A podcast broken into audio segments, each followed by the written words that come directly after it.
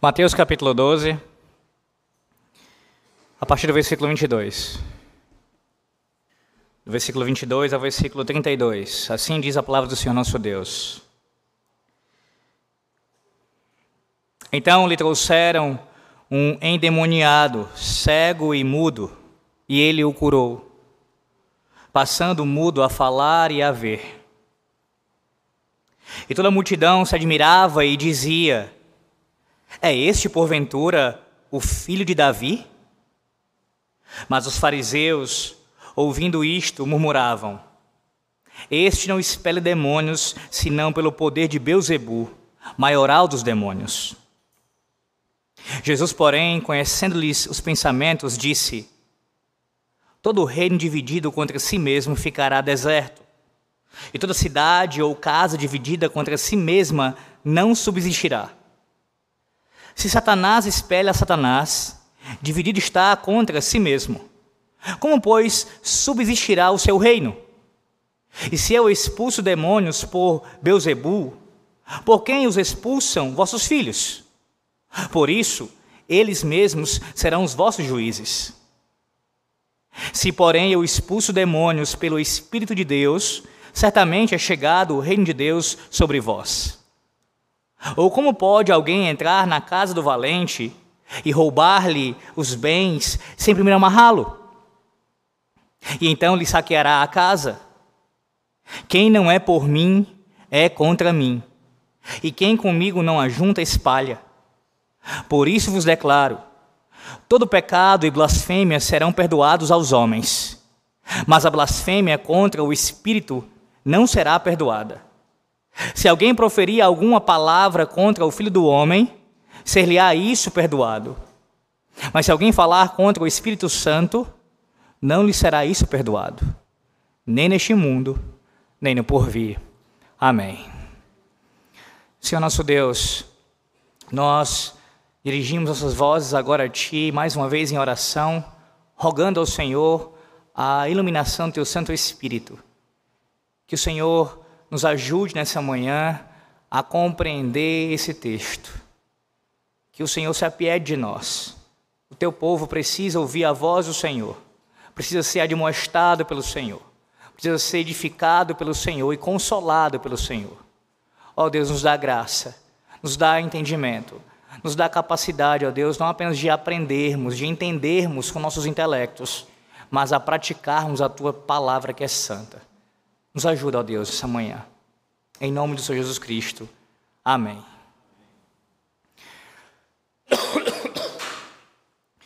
No livro Teologia Puritana, no capítulo que fala sobre os puritanos e a vinda a Cristo, o Dr. Joel Bick escreve o seguinte: A incredulidade é o pecado mãe de todo pecado, a raiz e o recipiente de todo pecado.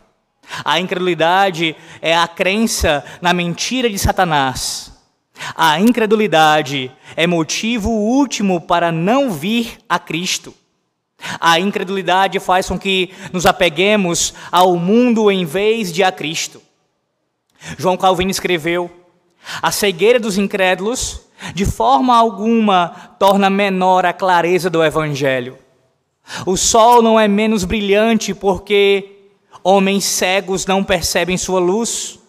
A incredulidade nos torna rebeldes e renegados, e sempre ela é orgulhosa. Matthew Henry afirmou o seguinte: Nada ofende mais a Deus do que não crer em Sua promessa e perder a esperança no cumprimento da promessa devido a algumas dificuldades que parecem estar no caminho. A incredulidade pode ser verdadeiramente chamada de o grande pecado que conduz à condenação eterna, pois nos deixa debaixo da culpa de todos os nossos outros pecados. É um pecado sem cura. Em última instância, é a incredulidade que arrastará para o inferno todos aqueles que se recusam vir a Cristo. Nenhum pecado é menos perturbador, mas nenhum pecado condena tão certa e eternamente a alma quanto à incredulidade, afirmou J.C. Riley. Quanto mais, meus irmãos, quando este pecado de incredulidade é demonstrado por aqueles que experimentaram inúmeras provas do testemunho do Evangelho. Quanto mais quando este pecado de incredulidade é visto na vida daqueles que provaram os dons do mundo vindouro, que estiveram debaixo das bênçãos do pacto, quanto mais para estes que provam inúmeras bênçãos da aliança, que permanecem em seu pecado de incredulidade, sem crer verdadeiramente no Senhor Jesus Cristo. Quanto mais para estes. Sim, porque nessa manhã nós ouviremos acerca da verdade da palavra de Deus, de forma específica, que Jesus, esse texto nos revela, ele é o Rei Messias, prometido a todo aquele que crê nele. O perdão, todo aquele que crê nele será salvo. Mas aqueles que o rejeitam, que rejeitam o seu testemunho, deliberada e continuamente, não terão seus pecados perdoados. Mais uma vez, Jesus é o Rei Messias, prometido, e todo aquele que nele crê será salvo. Mas os que rejeitam deliberada e continuamente o testemunho dele, de Cristo, não terão seus pecados perdoados. Veremos isso em quatro pontos. Olhe seus olhos ao texto. Do versículo 22 ao versículo 24, eu peço paciência, especialmente pela minha garganta, nós veremos a reação daqueles que ouvem o testemunho do rei Messias. Na verdade, há duas reações aqui do versículo 22 ao 24. Uma reação de admiração e uma reação de acusação. Do 22 ao 24. Veremos do versículo 25 ao versículo 27 a refutação do Senhor Jesus, a acusação que é feita a ele nesses versículos iniciais. Do versículo 28 ao versículo 30, veremos a explicação que desemboca, que é a conclusão da refutação feita por ele nos versículos 25 a 27. E no versículo 31 e 32, veremos a exortação de Jesus quanto a não ouvir, a não crer, a não se arrepender dos pecados e crer nele como Rei Messias. Reação, refutação, explicação e exortação. Volte seus olhos ao texto, versículo 22. Diz assim a palavra do Senhor nosso Deus. Então lhe trouxeram um endemoniado, cego e mudo, e ele o curou, passando mudo a falar e a ver. Perceba, esse, essa perícope do versículo 22 ao 32, ela é mais uma que narra para nós acerca uh, de um milagre realizado por Jesus. Mas essa perícope em particular, ela, ela é diferenciada das demais, porque se você observar, o milagre relatado por Mateus se concentra basicamente no versículo 22.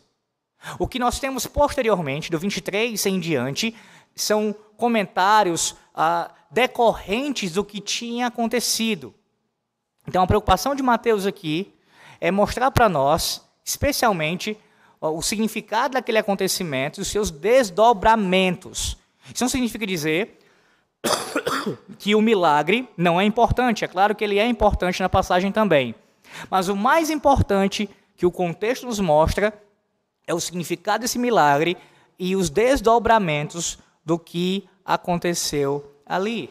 E note uh, qual o milagre que aconteceu aqui. O milagre foi a cura de um homem que estava endemoniado. Perceba que o texto mostra uma relação de causa e efeito entre o estado daquele homem endemoniado, um estado espiritual deplorável, e a sua condição física também decadente. O texto nos mostra que a causa, de alguma maneira, da sua cegueira e da sua, uh, da sua falta de habilidade de falar estava relacionada à possessão demoníaca que aquele homem estava sofrendo. O texto nos mostra isso. Mateus nos apresenta um homem aqui com problemas físicos, oriundos ah, de uma causa espiritual. Sua cegueira e incapacidade de falar estavam, de alguma maneira, relacionadas à possessão demoníaca. Mas o Senhor Jesus, diz o texto, o curou. Quando nosso Senhor Jesus Cristo se encontrou com aquele homem, aquele homem foi ah, conduzido a ele, levaram até Jesus, Jesus o curou. E no momento em que Jesus ah, o liberta daquela possessão demoníaca, não apenas há um resultado espiritual, mas também físico. O Senhor aqui, mais uma vez, realiza uma cura física, mas que também ah, tem relação, relação com ah, as questões espirituais. Ou melhor dizendo, o Senhor que demonstra o seu domínio tanto sobre o aspecto físico, o mundo físico, bem como sobre o mundo espiritual. Eis um dos propósitos ah, dos evangelhos: mostrar, através desses sinais, prodígios e maravilhas realizados por Cristo, o seu domínio sobre o mundo físico e o mundo espiritual. Como era frequentemente o caso, esta cura aqui demonstrava esse domínio que ele já tinha feito em outros momentos e mais uma vez realiza no versículo 22. O versículo 23 mostra agora a reação da multidão. Observe. E toda a multidão se admirava e dizia: É este, porventura, o filho de Davi? A palavra no original aqui, a palavra admirava, ela tem a ideia, o significado de uh, tirar da posição, deslocar, surpreender, deixar atônito, deixar espantado, estar maravilhado, fora de si insano. Essa é a reação da, da multidão. E essa reação tão espantosa da multidão, ela evidencia a natureza sobrenatural do fato. O sinal foi tão maravilhoso, meus irmãos, que chegaram a cogitar que Jesus fosse o Messias prometido.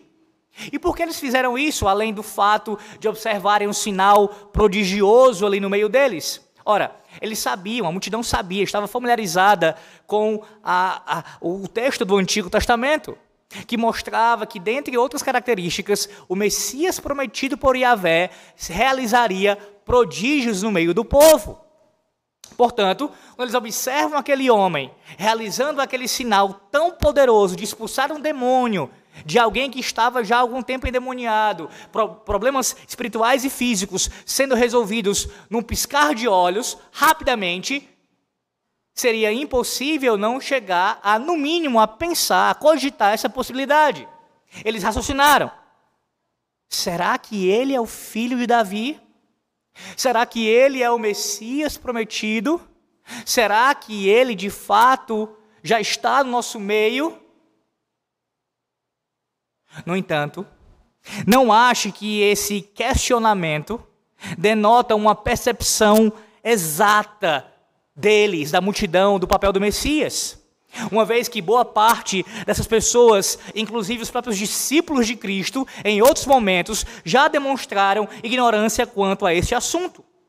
Normalmente definindo o Messias como apenas uma espécie de libertador político então, sim, é bem verdade que a multidão se admirou, se espantou, cogitou sim a possibilidade dele ser o Messias, mas não entenda isso como se fosse uma percepção completamente correta e já uma demonstração fidedigna, fidedigna de, de fé no Messias. Não necessariamente. De qualquer forma, ainda assim, o fato é que a multidão enxerga naquele milagre uma característica messiânica. Em seguida vem a reação dos judeus, dos, perdão, dos fariseus e escribas. Diz assim: Mas os fariseus, ouvindo isto, murmuravam: Este não expele demônios, senão pelo poder de Beuzebu, maioral dos demônios. Se a reação da multidão foi de admiração, a dos líderes religiosos, fariseus e escribas, foi de acusação. O que Jesus fez não poderia ser negado. Eles não tinham como negar o milagre. Não tinham como dizer, ele, ele, ele, ele foi um, charlatan, um, um, um, um enganador, ele usou de charlatanismo aqui diante de nós. Não, eles não tinham como negar o fato. Na verdade, nenhum milagre feito por Jesus poderia ser negado. Eles poderiam muito bem ah, ir atrás, entrevistar as pessoas, procurar essas pessoas e depois provar por A mais B que Jesus havia enganado a multidão. Eles não tinham como fazer isso porque porque todo milagre feito por Jesus, de fato, foi verdadeiro. Todos poderiam ser testados e verificados, mostrando assim a sua veracidade, a permanência, sendo assim incontestável. Por isso, o que eles fazem aqui não é negar o acontecimento, mas usar de um outro subterfúgio para descredibilizar Jesus. Eles não deixariam o povo criar as esperanças messiânicas em Jesus. Logo, oferece uma explicação absurda para o ocorrido. Segundo eles, Jesus estava expulsando demônios pelo poder de Beuzebu. A fonte do poder de Jesus, na concepção deles, naquela murmuração interna que eles estavam tendo, era uma fonte maligna que lhe dava poder e autoridade para expulsar aqueles demônios. A semelhança de Saul com relação a Davi, aqueles homens tiveram seus corações dominados pelo pecado da inveja. Eles não admitiriam perder seus seguidores. Por isso mesmo, eles fizeram aquela acusação maligna. Você lembra no caso de Saul e Davi? Quando volta da batalha, eles voltam da batalha, as mulheres começam a cantar, a falar que ah, Saul matou seus milhares, mas Davi matou seus dez milhares. Aquilo foi provocando no coração de Saul uma inveja de Davi, a ponto de aquele momento em diante Saul começar a perseguir Davi durante toda a sua vida. Enquanto ele não matasse Davi, ele não estaria sossegado. E foi pela providência de Deus que livrou Davi todas as vezes. A semelhança disso, nós temos um grupo de líderes aqui, tomados pelo pecado da inveja, olhando para Jesus, negando o sinal que ele tinha feito, não o fato do sinal ter sido realizado, mas a motivação e, o, e a fonte do poder, afirmando ser Satanás o responsável por aquilo. Por causa do pecado da inveja, ligado, é claro, à sua raiz de incredulidade. Percebe o quão terrível é o pecado da inveja?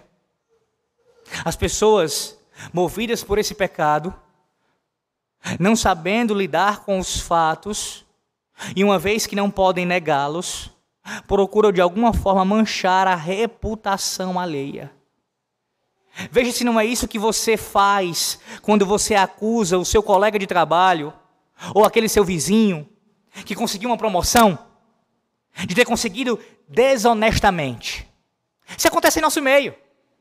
Você vê alguém crescendo profissionalmente e logo a sua predisposição é de acusá-lo, afirmando que ah, se ele conseguiu chegar a esse posto, se ele conseguiu chegar a essa posição, é porque ele fez alguma coisa desonesta para conseguir chegar lá. Ele não pode ter chegado pelo esforço dele, pelo trabalho dele, pela sua capacidade, pela sua inteligência. Não. Tem que ter sido alguma coisa maligna que o conduziu até aquela posição. Pessoas que agem assim mesmo no seio da igreja, que olham para o seu próximo e pensam já o mal dele por causa de inveja. Ou então isso acontece, por exemplo, na área dos relacionamentos.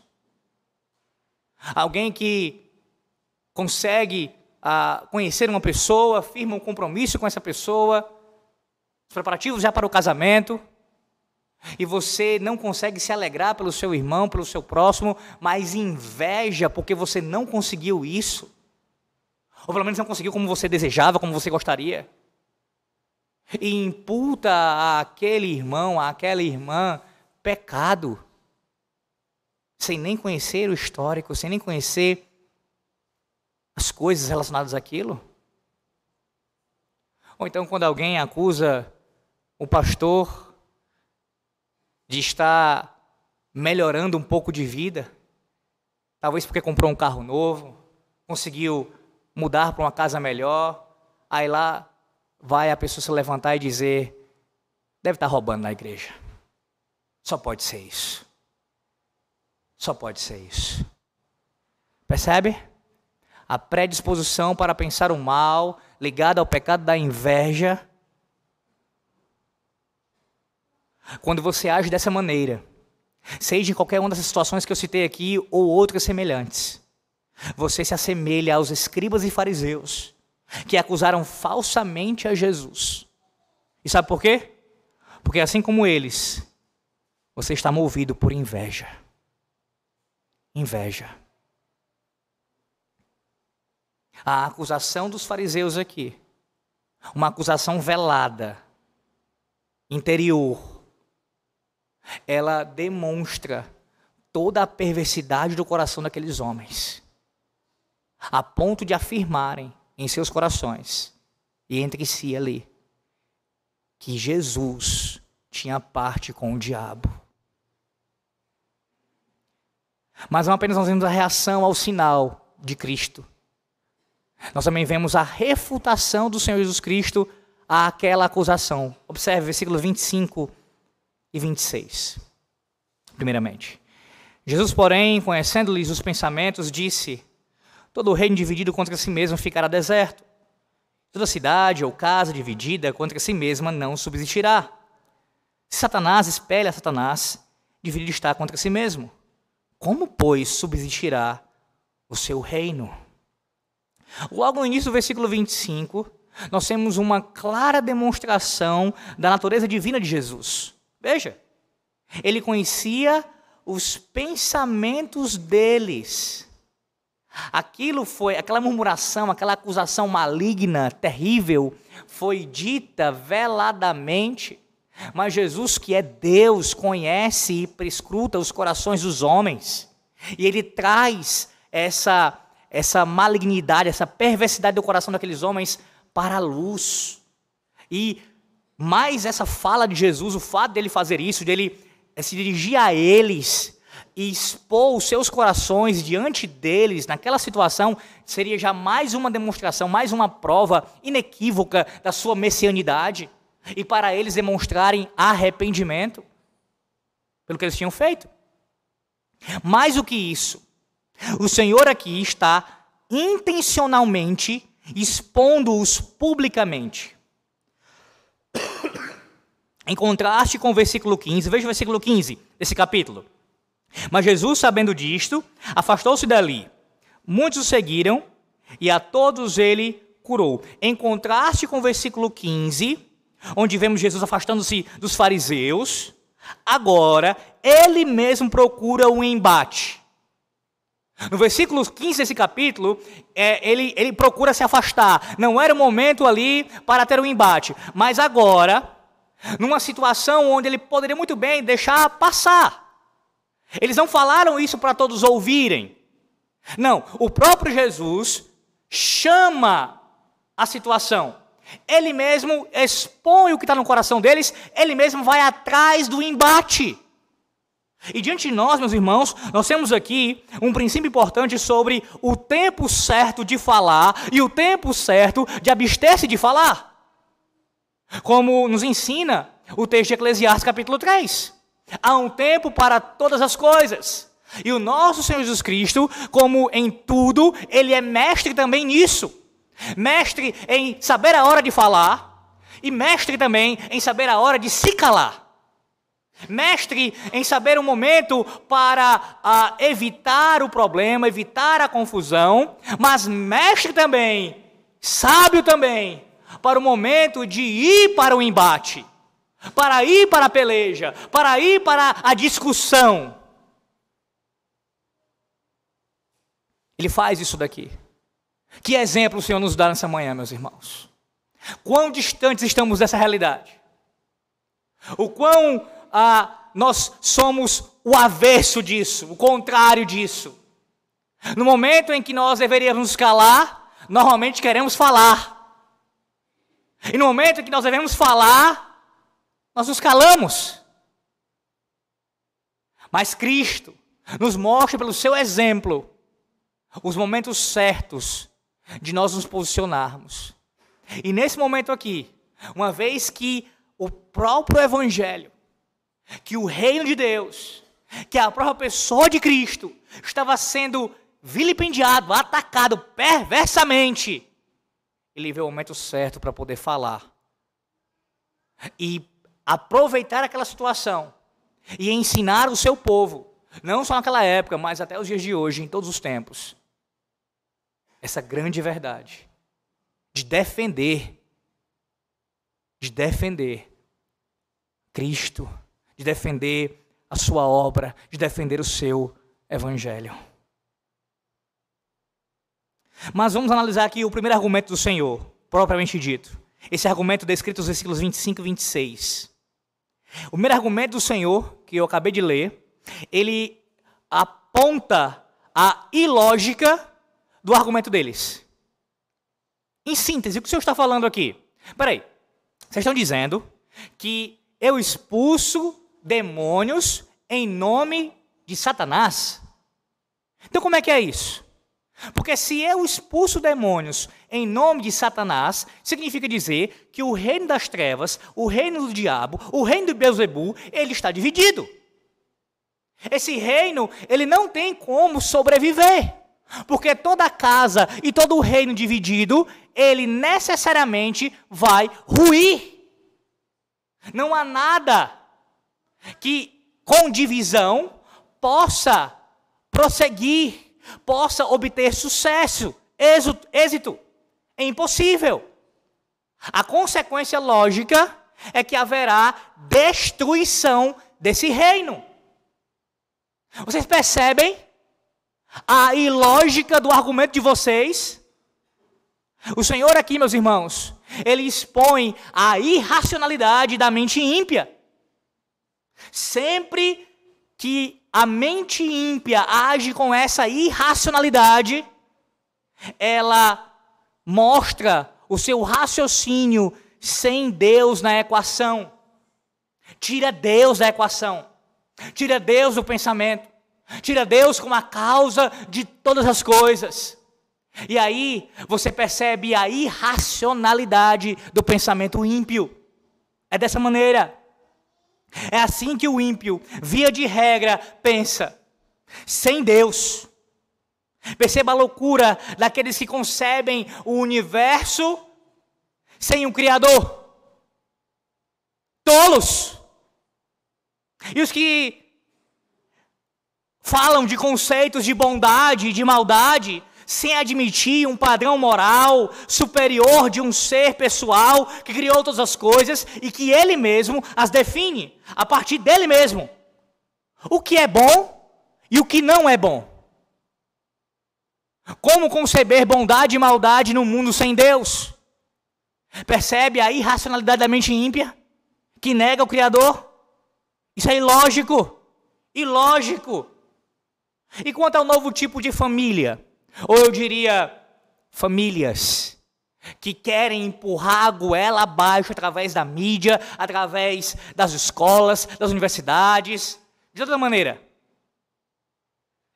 Que agora a, a pessoa pode definir o que é família. Dois homens, duas mulheres, daqui a pouco com, só com cachorro, casado com cachorro, casado com uma criança, casado com um morto, casado com um animal, casado com o que quiser.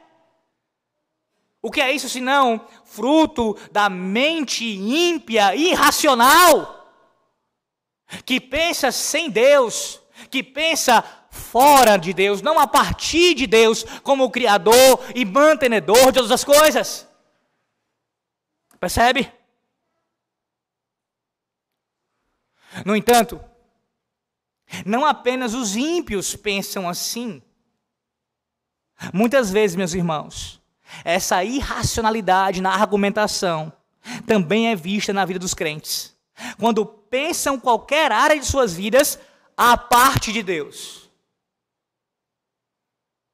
Toda vez que você, que professa fé em Cristo, pensa qualquer área da sua vida a parte de Deus, sem ser com a sua cosmovisão cristã, sem ser com as lentes das Escrituras, pode observar que o seu argumento será, via de ré, ele será irracional. Sem Deus, você vai usar argumentos ilógicos, argumentos sem sentido.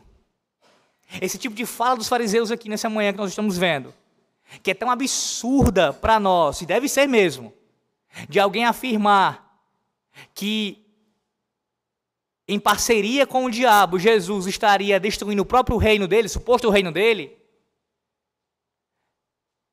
tem a mesma natureza de argumentos que saem da boca de muitos crentes. Argumentos irracionais, tolos, que tentam defender os seus pecados, não se curvando ao ensino das Escrituras Sagradas. Quando você age assim, agindo de uma maneira em que tal área da sua vida não é governada, não é vista à luz da palavra de Deus, isso acaba se tornando o seu Deus. Perceba o segundo argumento agora de Jesus. O primeiro é mostrar a ilógica do argumento deles, a irracionalidade do argumento deles. Segundo lugar, versículo 27. E se eu expulso demônios por Beuzebu, por quem os expulsam vossos filhos? Por isso, eles mesmos serão os vossos juízes. A pergunta de Jesus os colocou num beco sem saída. Dependendo da resposta, eles teriam que reconsiderar a acusação ou serem consistentes e acusarem seus discípulos igualmente. Eles não estavam dispostos a fazer isso. Porque se eles falam que os discípulos ali, os, dentre eles, os judeus, que expulsavam, que praticavam também o exorcismo, de expulsar, é, de, a, a expulsão de demônios, eles estivessem fazendo pelo poder de Deus, então eles teriam sim que a, rever o que eles tinham falado de, Je Jesus. E se eles fossem consistentes, afirmassem, não, eles também expulsam pelo poder de Beuzebu, também criaria uma grande confusão. O Senhor os coloca de maneira encurralada. O segundo argumento de Jesus expõe a hipocrisia deles. Para os amigos, graça. Para os inimigos, lei. Não é exatamente assim que você se comporta muitas vezes? Dependendo de quem está falando, dependendo sobre quem é a conversa, a sua atitude, o seu comportamento é um. Se for uma outra pessoa, a sua atitude, o seu comportamento será outro. Precisamos, meus irmãos, exercer misericórdia, não apenas com os nossos amigos, não apenas com os nossos conhecidos, não apenas com aqueles que nós queremos bem, mas agir de forma justa e misericordiosa para com todos. Que refutação perfeita de Jesus. Com dois argumentos, mostrando a ilógica do argumento deles e mostrando a hipocrisia desse argumento. Ele quebra completamente as pernas dos fariseus. Em seguida, vem a explicação do Senhor a conclusão dessa refutação, dos versículos 28 a 30. Vem a explicação agora. Primeiro 28 e 29, diz assim a palavra do Senhor. Se, porém, eu expulso demônios pelo Espírito de Deus, certamente é chegado o reino de Deus sobre vós.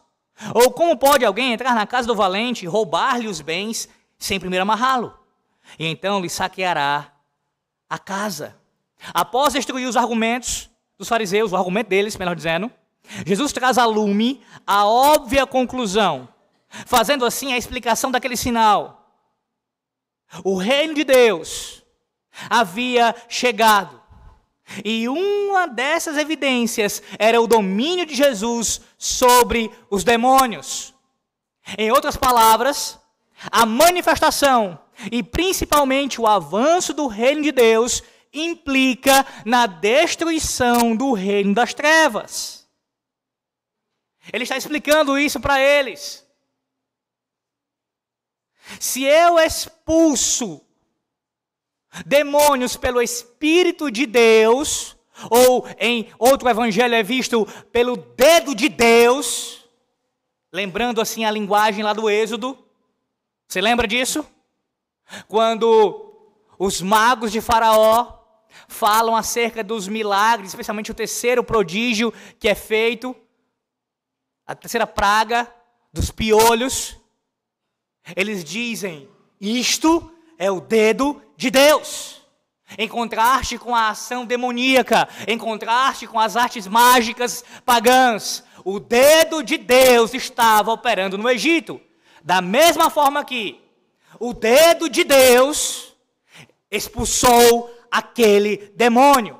O dedo de Deus curou aquele homem.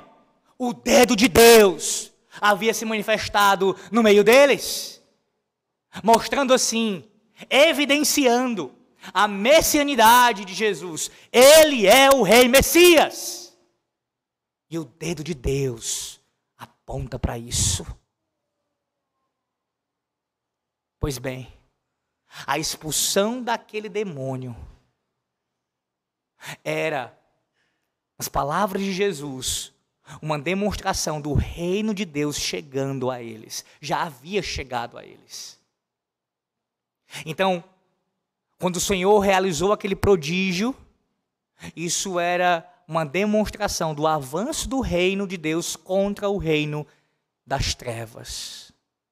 E a ilustração que ele usa é de um homem que entra na casa de um outro homem para lhe roubar, para lhe saquear. E o que é que o ladrão tem que fazer? Ele precisa prender o dono da casa. Ele precisa inibi-lo, deixá-lo de uma maneira que ele não possa reagir a ele, para que ele vá e pegue os seus bens. Jesus usa essa ilustração para dizer: o que ele estava fazendo era justamente isso. Quando ele veio a essa terra, aqui encarnado, ele estava saqueando o reino das trevas, arrebentando com Satanás e os seus demônios. Não, eu não expulso por Beuzebu, eu expulso pelo dedo de Deus. E isso mostra que na verdade eu não pertenço a ele, pelo contrário, eu estou contra ele. E na verdade, quem está com ele são todos aqueles que rejeitam esse testemunho.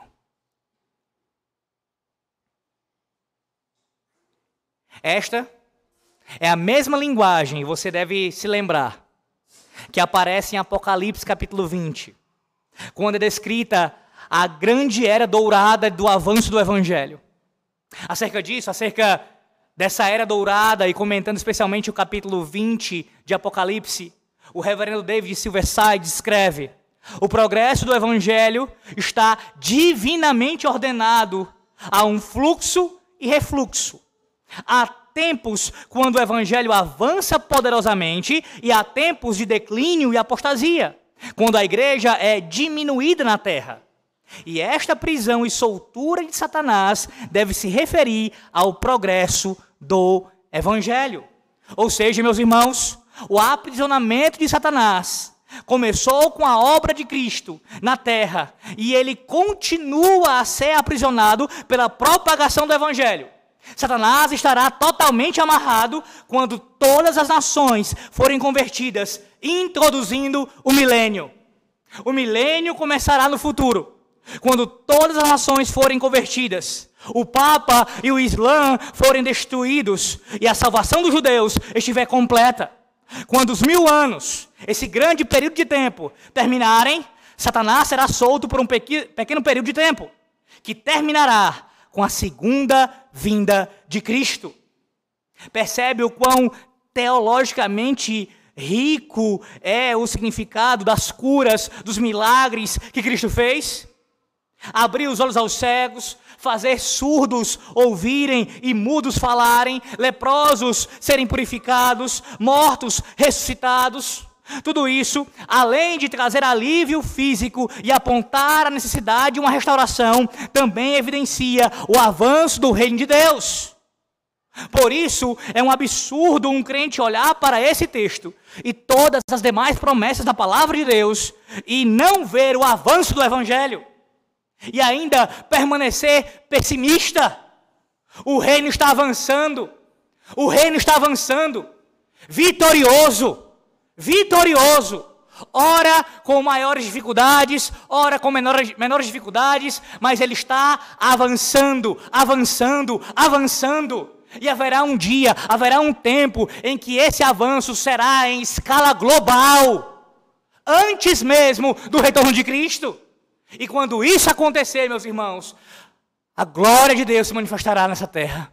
Muito mais do que temos visto em nossos dias. Se no período da reforma protestante nós ouvimos falar, nós lemos sobre um grande período de avivamento, de Deus derramar a sua bênção sobre o seu povo, quanto mais será quando chegar aquela tão gloriosa era dourada. Não há, se você é um crente na palavra de Deus, motivo para não ser otimista diante das promessas de Deus na Sua palavra. Ele continuou, Senhor, no versículo 30. Quem não é por mim é contra mim, e quem comigo não ajunta, espalha.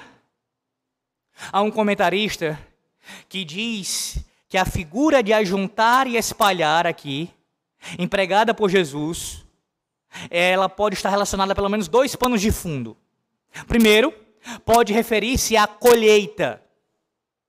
Quem não ajuda a proteger o rebanho, perdão, quem não participa da coleta do grão, o espalha e deixa que o vento leve. Mas também pode fazer referência aos pastores. Quem não ajuda a proteger o rebanho, o expõe ao perigo. Quem não o reúne, o conduz às montanhas perigosas e inóspitas. Além disso, é importante salientar que esse ensino de Jesus no versículo 30 não está em contradição com o texto de Lucas 9, 49 e 50. Veja, Lucas 9, 49 e 50 diz assim: Falou João e disse: Mestre, vimos certo homem que em teu nome expelia demônios e lhe proibimos, porque não segue conosco. Mas Jesus lhe disse: Não proibais, pois quem não é contra vós outros é por vós. O texto de Mateus 12, 30 não está em contradição com esse de Lucas 9. Pelo contrário, meus irmãos, ele, ele esboça a mesma verdade sob aspectos diferentes.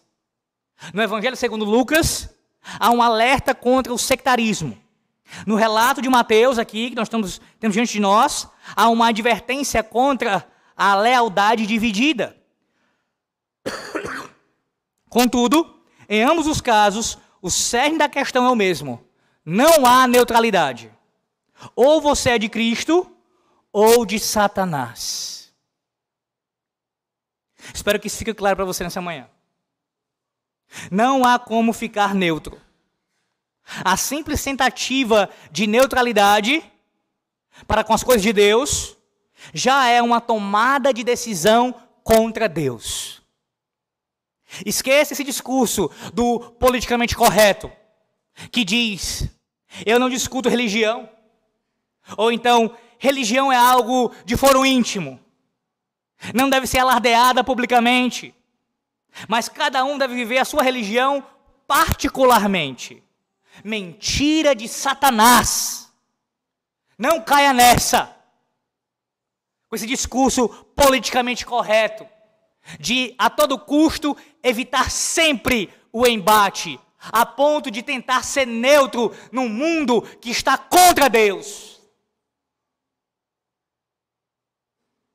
Um cristão não pode ser neutro. Agir com neutralidade, repito, já é agir contra Deus, contra Cristo. Mas perceba, por outro lado, cuidado com o fogo amigo. brigas com irmãos em Cristo que pensam diferente de você em pontos menores. Que é o ensino de Lucas capítulo 9, 49 e 50. Naquele texto, Lucas 49, de Lucas 9, perdão, 49 e 50, o Senhor adverte contra esse sectarismo. Não é porque um grupo não anda conosco, não é porque um grupo não concorda conosco em todos os nossos pontos, que necessariamente eles não são de Cristo. Agir dessa forma é ser sectarista, irmãos. Sem negar a verdade, obviamente. Porque nós temos distintivos. E a gente deve defender nossos distintivos. Mas não a ponto de estar como não irmão em Cristo, nossos irmãos. Que pensam diferente de nós em alguma, em alguma área, em alguma questão.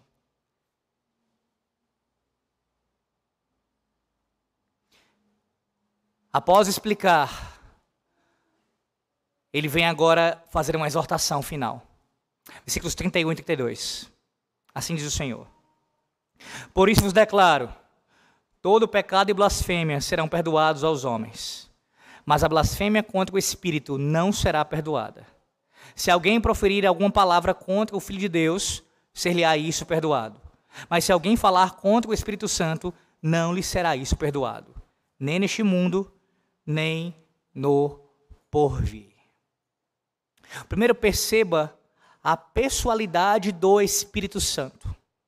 Não trata-se de uma força impessoal ou alguma emanação de poder da divindade, mas de uma pessoa. A fala de Jesus nos versículos 31 e 32 mostram a pessoalidade do Espírito Santo. Segundo, Observe que essa pessoa é divina. É assim que o Senhor Jesus refere-se à pessoa do Espírito Santo, a saber, tão divino quanto o próprio Cristo. É uma pessoa e é Deus. Está implícito no texto. Posto isso, meus irmãos, passemos agora ao significado da exortação de Jesus mas antes de explicar o que significa, vejamos o que não significa a sua exortação. Este pecado aqui mencionado por ele. Primeiro, não significa que se pode pecar à vontade contra a segunda pessoa da Trindade. Todo pecado é transgressão da lei de Deus. Portanto, todo pecado ofende a Santíssima Trindade. Jesus não está ensinando que você pode pecar torta e direita contra o pai, contra o filho, o que você bem entender, o problema é pecar contra a terceira pessoa. Não. Todo pecado é pecado contra a Santíssima Trindade. Em segundo lugar, não significa, Jesus não está falando aqui de qualquer blasfêmia.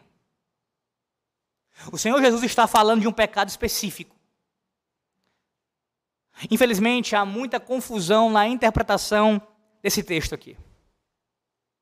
Carismáticos costumam usar essa passagem para se defender dos ataques de seus adversários.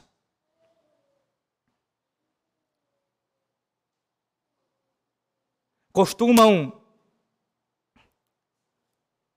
afirmar que ah, aqueles que negam os milagres, os prodígios, especialmente as línguas, as profecias, as supostas línguas e profecias, curas que acontecem acontece no meio deles, quem nega isso está blasfemando contra o Espírito Santo. Você já ouviu isso em um pentecostal? Especialmente de um líder pentecostal? Se você disser que a língua que ele fala não é uma língua verdadeira, não é uma língua bíblica, ele vai te acusar de blasfemar contra o Espírito Santo. Ou então com relação a uma profecia, com relação a alguma cura. Eles usam desse subterfúgio. Não passa, meus irmãos, de uma estratégia para inibir os seus opositores. Para que fiquem acovardados e não critiquem o movimento carismático. Mas a verdade é que, e usando aqui, inclusive, uma, uma terminologia usada pelo pastor John MacArthur em um dos seus sermões famosos na internet, que fala da blasfêmia moderna contra o Espírito Santo. Ele diz isso e eu estou de acordo com ele quanto a isso. Na verdade, são muitos pentecostais e carismáticos que têm cometido uma espécie de blasfêmia contra o Espírito Santo, uma blasfêmia moderna contra o Espírito Santo. Se o texto aqui, eu vou já explicar com mais calma, fala de atribuir uma obra divina a Satanás, o que o movimento pentecostal faz por muitas vezes é atribuir prodígios satânicos a Deus. Ou então, no mínimo, meros emocionalismos, sentimentalismos, meramente humanos.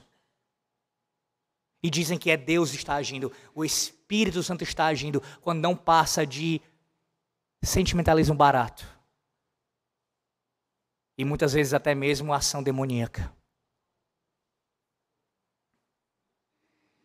À luz desse texto, analisado em seu próprio contexto, como toda passagem precisa ser, entendemos o que significa esse pecado aqui. A palavra blasfêmia usada, ela significa calúnia, difamação, discurso injurioso, ímpio e até repreensivo. Mas nesse caso, o Senhor está usando a palavra num contexto para falar de um pecado bem específico, um tipo de blasfêmia específica. E há algumas definições desse pecado, e eu, com as minhas palavras, vou trazer uma definição para vocês. A blasfêmia contra o Espírito Santo ocorre quando alguém intencional e permanentemente rejeita o testemunho de Cristo e o deprecia a ponto de considerar sua origem maligna. Vou repetir. A blasfêmia contra o Espírito Santo ocorre quando alguém intencional e permanentemente rejeita o testemunho de Cristo e o deprecia a ponto de considerá-lo de origem maligna. Foi justamente o que os fariseus fizeram. Eles olharam para um sinal que era de Deus e que não tinha como negar o dedo de Deus ali e disseram: não é Deus que está operando. Atribuíram sinal divino ao diabo. Quem está fazendo é Satanás. Mas perceba que no cerne da questão, no âmago dessa questão, o que está aqui é a rejeição do testemunho de Cristo. Com corações endurecidos, diante da verdade exposta nos seus olhos ali, diante dos seus olhos, eles negam que Jesus é o Rei Messias. Eles negam que Ele é o Senhor e Salvador. Mesmo diante de prodígios tão maravilhosos, eles dizem: Nós não cremos. Não cremos. Nós rejeitamos. De maneira intencional, é deliberada e é permanente, não é algo isolado. O coração vai endurecendo, endurecendo, endurecendo cada vez mais. Um texto do Antigo Testamento que descreve bem isso com relação à situação do povo de Israel é Isaías capítulo 5, do versículo 1 ao versículo 7. Escute. Agora, diz o profeta, agora cantarei ao meu amado o cântico do meu amado a respeito da sua vinha. O meu amado teve uma vinha num outeiro fertilíssimo Sachou-a, limpou-a das pedras e a plantou de vides escolhidas. Edificou no meio dela uma torre e também abriu um lagar. Ele esperava que desse uvas boas, mas deu uvas bravas. Agora, pois, ó moradores de Jerusalém e homens de Judá, julgai, vos peço, entre mim e a minha vinha. Que mais se podia fazer ainda à minha vinha que eu não lhe tenha feito? E como, esperando eu que desse uvas boas, veio a produzir uvas bravas? Agora, pois, vos farei saber o que pretendo fazer à minha vinha. Tirarei a sua sebe para que a vinha sirva de pasto, derribarei o seu muro para que seja pisada, torná-la-ei em deserto. Não será podada, nem sachada, mas crescerão nela espinheiros e abrolhos. As nuvens darei ordem que não derramem chuva sobre ela, porque a vinha do Senhor dos Exércitos é a casa de Israel. E os homens de Judá são a planta dileta do Senhor. Este desejou que exercessem juízo, e eis aí quebrantamento da lei, justiça, e eis aí clamor. Deus derramando bênçãos e mais bênçãos sobre o seu povo. E há pessoas no meio do povo que olham para as bênçãos da aliança e no lugar de crerem no Deus verdadeiro, eles estão rejeitando o seu testemunho, negando as suas bênçãos, pisando em cima das suas promessas, especialmente do seu Messias. Um outro texto que também exemplifica o pecado aqui da blasfêmia contra o Espírito Santo é Hebreus capítulo 6, do versículo 4 ao versículo 8, que diz: É impossível, pois, que aqueles que uma vez foram iluminados e provaram o dom celestial e se tornaram participantes do Espírito Santo e provaram a boa palavra de Deus, os poderes do mundo vindouro e caíram, sim, é impossível outra vez renová-los para arrependimento visto que de novo estão crucificando para si mesmos o Filho de Deus e expondo-o à ignomínia. Porque a terra que absorve a chuva, que frequentemente cai sobre ela e produz erva útil para aqueles por quem é também cultivada, recebe bênção da parte de Deus. Mas se produz espinhos e abrolhos, é rejeitada. E perto está da maldição. E o seu fim é ser queimada. A blasfêmia contra o Espírito Santo está diretamente relacionada à apostasia. Assim como o texto de 1 João 5,16 nos mostra, do pecado para a morte. Ou seja, meus irmãos, aqueles que negam o testemunho de Cristo diante dos seus olhos, continuamente, deliberadamente, de maneira permanente, provando inúmeras bênçãos no decorrer disso, e ainda negam, negam, negam, não creem. Estes podem sim blasfemar contra o Espírito Santo, chegando até a apostatar da fé. Perceba que o Senhor é enfático em asseverar que não há perdão para este pecado, nem agora, nem no porvir. E por quê? Ouça o que diz a nossa confissão de fé. Em seu capítulo 15, parágrafo 3 sobre o arrependimento para a vida. Diz assim a confissão de fé de Westminster.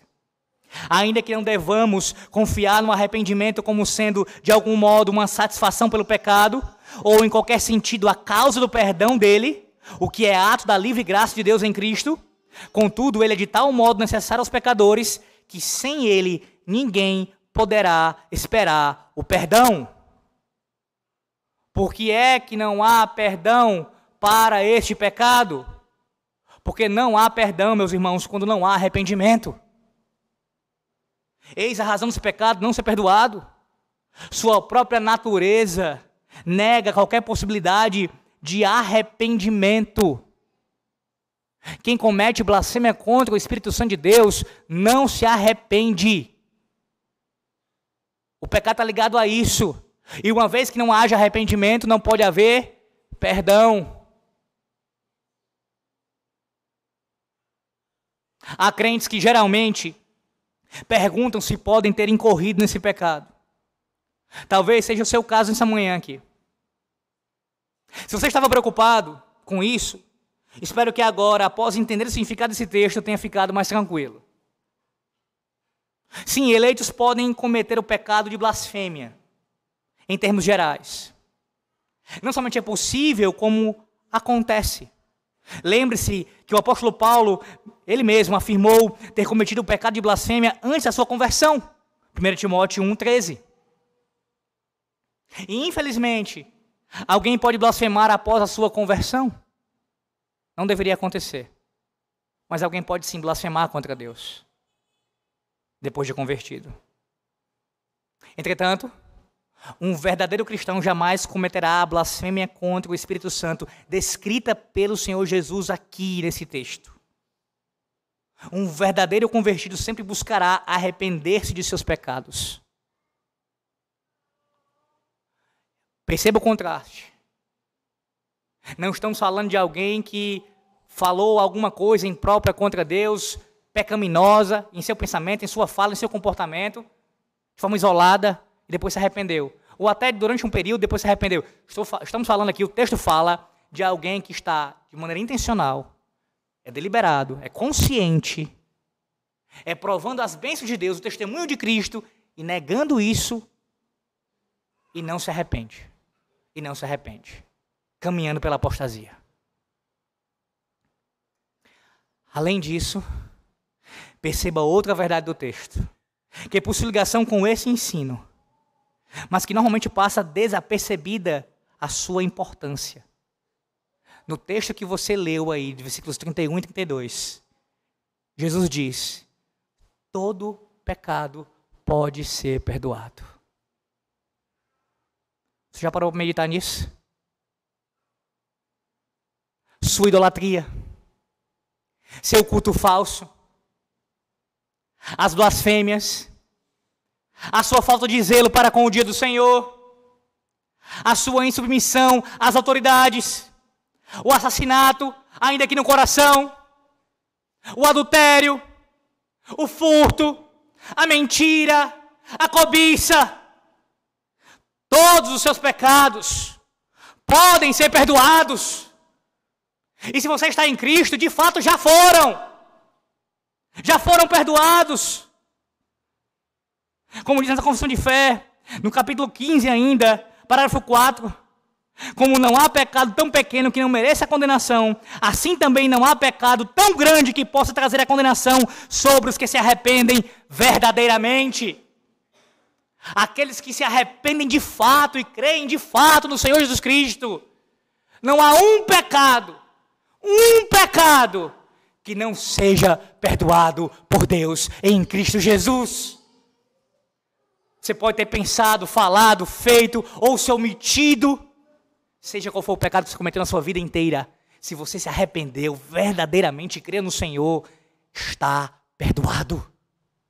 Perdoado em Cristo Jesus. Meus irmãos, que verdade maravilhosa o Senhor nos mostra nessa manhã. Que não há um pecado sequer que não haja perdão. E o único que ele menciona que não há perdão é para aqueles que não se arrependem, pois é uma causa lógica. Causa e efeito. Não arrependimento, não perdão. Concluímos. Voltando ao trecho do capítulo dos Puritanos e a Vinda a Cristo, escrito pelo Dr. Joel Bick. Nesse capítulo ele conta uma situação que ele vivenciou. Ele diz assim: Em certa ocasião, Cuidei espiritualmente de um homem que lutava muito contra a sua incredulidade. Com lágrimas rolando pela face, ele clamou: Odeio minha incredulidade. Ah, minha maldita, maldita, maldita incredulidade. Você odeia e amaldiçoa a sua incredulidade? Você foge dela como aquilo que mais ofensivo, é mais ofensivo que existe contra Deus. Foi por não crerem no testemunho de Cristo que vários líderes da época dele foram para o inferno, blasfemando contra o Espírito Santo de Deus, apostatando da fé. Porque Jesus, meus irmãos, ele é o Rei Messias. E todo aquele que nele crê será salvo. Se você creu nele e se arrependeu dos seus pecados, você já está garantido, seguro nele. Mas lembre-se que todos aqueles que rejeitam seu testemunho, rejeitam a sua messianidade, não serão perdoados. Que Deus nos ajude a perseverarmos em Cristo, na fé que uma vez por todas foi dada aos santos. Que Deus os abençoe, meus irmãos, em nome de Jesus. Amém.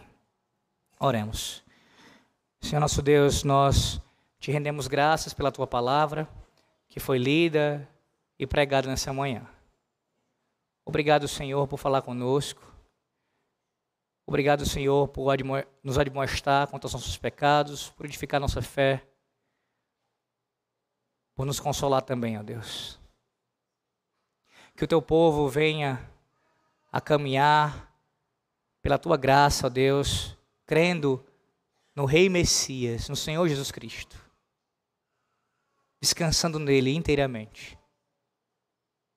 E que se alguém, ó Deus, tem negligenciado as bênçãos do Senhor, as inúmeras promessas do Evangelho, não se atentado devidamente para isso, que o Senhor use essa palavra para chamá-los à atenção e fazer com que se arrependa dos seus pecados e confesse ao Senhor. Ó Deus, oramos assim, confiando no nosso Rei Messias. Oramos no nome dele, em nome de Jesus. Amém.